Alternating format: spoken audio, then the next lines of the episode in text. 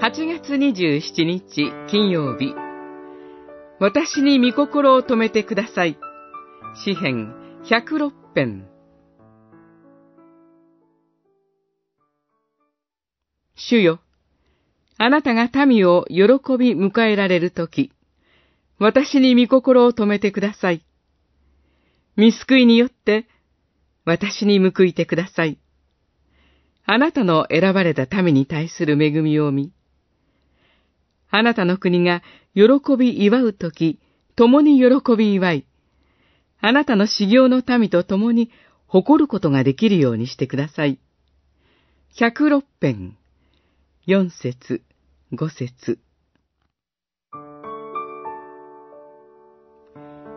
私たちが地上の生涯を歩み続けるとき、孤独を感じることがあるかもしれません。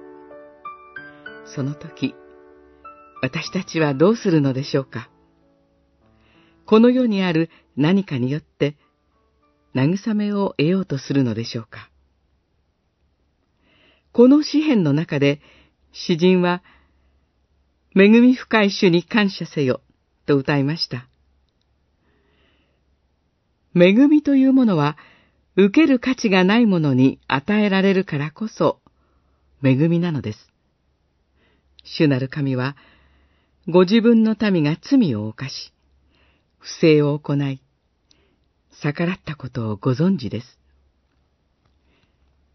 しかし、神は、民たちを見捨てることはなさいませんでした。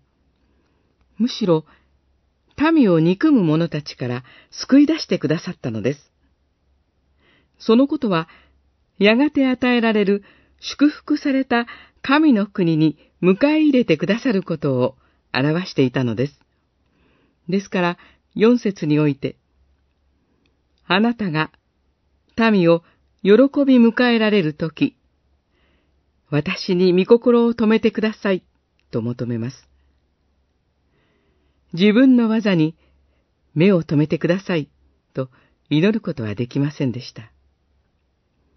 なぜなら、どのような良い技もできないことを知っていたからです。ただ神が憐れみによって救い出してくださること。それだけが詩人と今の私たちにとって唯一の救いなのです。